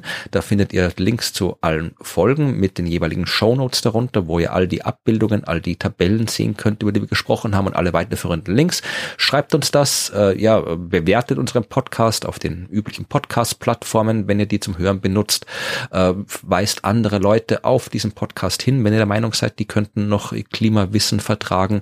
Also wir freuen uns über alles, was ihr macht, um die Sichtbarkeit dieses Podcasts, sagt man wir Podcast-Sichtbarkeit, weil die hört man ja eigentlich, die Hörbarkeit dieses Podcasts zu steigern. Und ja, hört uns gerne weiter zu, weil obwohl wir Kapitel 12, das letzte Kapitel dieses äh, ersten Teils durchhaben, wird der Podcast natürlich weitergehen, denn ja, es kommt noch was. Und was kommt, wissen wir noch nicht genau, aber wir wissen zumindest, wann es kommt, oder? Äh, wissen wann, wir das? Der, wann das äh, Working Group 2 ja. Paper rauskommt. Ähm, also es gibt jetzt schon mehr Informationen. Ich habe da nochmal äh, versucht herauszufinden, wann genau jetzt der volle Bericht erscheint. Ähm, ich habe aber schon mal als Datum herausgefunden, dass am 28. Februar um 10 Uhr für uns hier in dieser Zeitzone, in der Berliner Zeitzone, sage ich mal dazu, dass dann äh, es eine Pressekonferenz geben wird, ein, ein Release, äh, Press Conference Release zum äh, zur Veröffentlichung der Summary for Policymakers, der Working Group 2. Und wenn ich das jetzt alles richtig interpretiert habe, wird dazu auch tatsächlich der Bericht komplett veröffentlicht werden. Aber ich bin mir nicht sicher. Das ist alles ein bisschen mhm. undurchsichtig, muss okay. ich sagen, auf dieser Webseite. Ja, ich habe hab auch wieder mal drauf geschaut, um zu sehen, wann dann jetzt der Veröffentlichungstag ist, aber das ist ja noch nicht so genau angegeben da. Aber wie gesagt, und der Teil drei kommt ja dann auch ziemlich zeitgleich, soweit ich verstanden habe. Der kommt ja dann nicht erst irgendwie nächstes Jahr, sondern der soll ja dann, glaube ich, auch, auch im März oder sowas dann schon kommen. Also was ja ziemlich nah am 28. Februar dran ist, weil ja, der März ist gleich am Tag drauf. Also ja. äh, der, das müssten alle, das, die müssten dann Teil zwei und Teil drei, also die uns noch fehlen, die müssten dann ziemlich bald kommen. Ja, und dann, dann werden wir wissen, weil natürlich wollen wir jetzt Teil zwei und Teil drei auch noch durchbesprechen. Aber äh, wir werden es nicht sofort in der nächsten Folge tun können, weil äh, wenn die nächste Folge erscheint, nächsten Montag, dann wird Teil zwei auf jeden Fall noch nicht erschienen sein. Aber es gibt ja noch ein paar andere Sachen, die wir durchbesprechen wollen. Ja. Wir können noch so ein bisschen was von dem restlichen Kram äh, vom Teil 1 besprechen, also die Summary for Policymakers, das offizielle Zusammenfassungskapitel, das eigentlich ganz am Anfang steht. Das haben wir weitestgehend ignoriert bis jetzt, aber da werden wir auch noch mal einen Blick reinwerfen und schauen, was da so zusammengefasst wurde und wie es zusammengefasst wurde und ob wir das gut finden, nachdem wir jetzt den ganzen Rest gelesen haben und äh, was, was haben wir noch so ausgelassen im Bericht. Also ich würde gerne noch mal auf den Atlas schauen, denke mhm. ich. Also den gibt's jetzt zum einen als PDF, aber dann eben auch diesen Online-Atlas, die Webseite, ob, was man da noch mitmachen kann vielleicht. Da würde ich gerne mal reinschauen und vielleicht mit den Leuten zusammen ein bisschen was gucken. Oder den Anhang, also diese ganzen ähm, Anhänge, die es gibt, die waren ja sehr, sehr umfassend. Da haben wir zwar immer mal wieder drauf verwiesen, weil es da was gab, aber ich würde da gerne noch mal in Gänze durchgehen, wie die jetzt aufgebaut sind und was da eigentlich alles drin steckt. Ja, also ich habe mal in den Kalender geschaut. Wir werden so knapp vier Folgen füllen müssen, bevor wir über Kapitel äh, Sachstandsbericht äh, Teil 2 reden können. Ja, aber das wird, werden wir schon schaffen. Also da gibt's genug und wir werden auch mal erzählen zwischendurch vielleicht äh, so, ja, wie wir das alles so gemacht haben. Also wie wir ausgewählt ja. haben, über was wir reden und äh, wie wir das alles gelesen haben, wie wir uns äh, nicht äh, zu Tode geärgert haben über die schlechte Formatierung des IPCC-Berichts. Also so ein bisschen äh, Making of Behind Behind the Scenes werden wir vielleicht einbauen. Vielleicht spielen wir auch einfach mal irgendwie eine, eine halbe Stunde lang beruhigende Musik vor, damit ihr euch irgendwie wieder runterkommen könnt von den schlechten Klimainformationen vom nächsten Teil. Mal schauen. Also oh ja. wir werden, wir werden äh, die Folgen äh, werden schon was Interessantes äh, zu erzählen und zu senden haben in den Folgen, bevor wir zu Sachstandsbericht 2 kommen. Vielleicht habt ihr auch Fragen, ja, also könnt auch gern Fragen schicken. Jetzt vielleicht nicht unbedingt, könnt auch Fragen zum Klima schicken, aber wenn ihr Fragen zum Podcast habt oder zu sonst irgendwas, schickt uns eure Fragen. Und wenn die Fragen äh, zahlreich und interessant genug sind, dann ja, beantworten wir die in äh, einer der kommenden Folgen. Ja, das ist eine schöne Idee. Eine Ja. FAQ-Folge. Genau. Ja, dann äh, ja, freuen wir uns auf jeden Fall mal, dass wir zwölf Kapitel durchbekommen haben. Und ja, ich würde sagen, wir verabschieden uns. Bis zur nächsten Woche. Tschüss. Bis nächste Woche. Tschüss.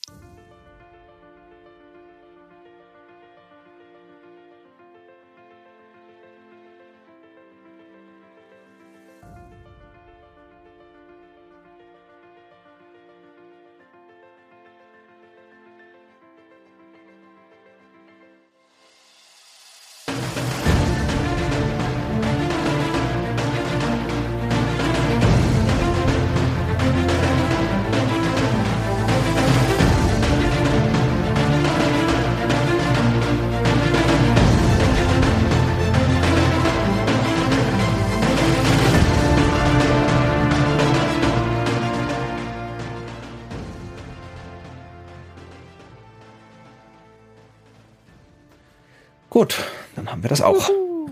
Juhu. Juhu. Und hier draußen sind jetzt, während wir aufgenommen haben, ist ein Ja. guter Zentimeter Schnee gefallen, wie ich gerade mit Überraschung sehe, nachdem ich die Vorhänge wieder beiseite gezogen habe. Krass. Wenn wir Okay. angefangen haben, war noch Sonnenschein draußen. Ja, wie Jetzt heftig. schneit's wie Okay. verrückt. Ja. Ich gehe jetzt erstmal zum Schnelltest.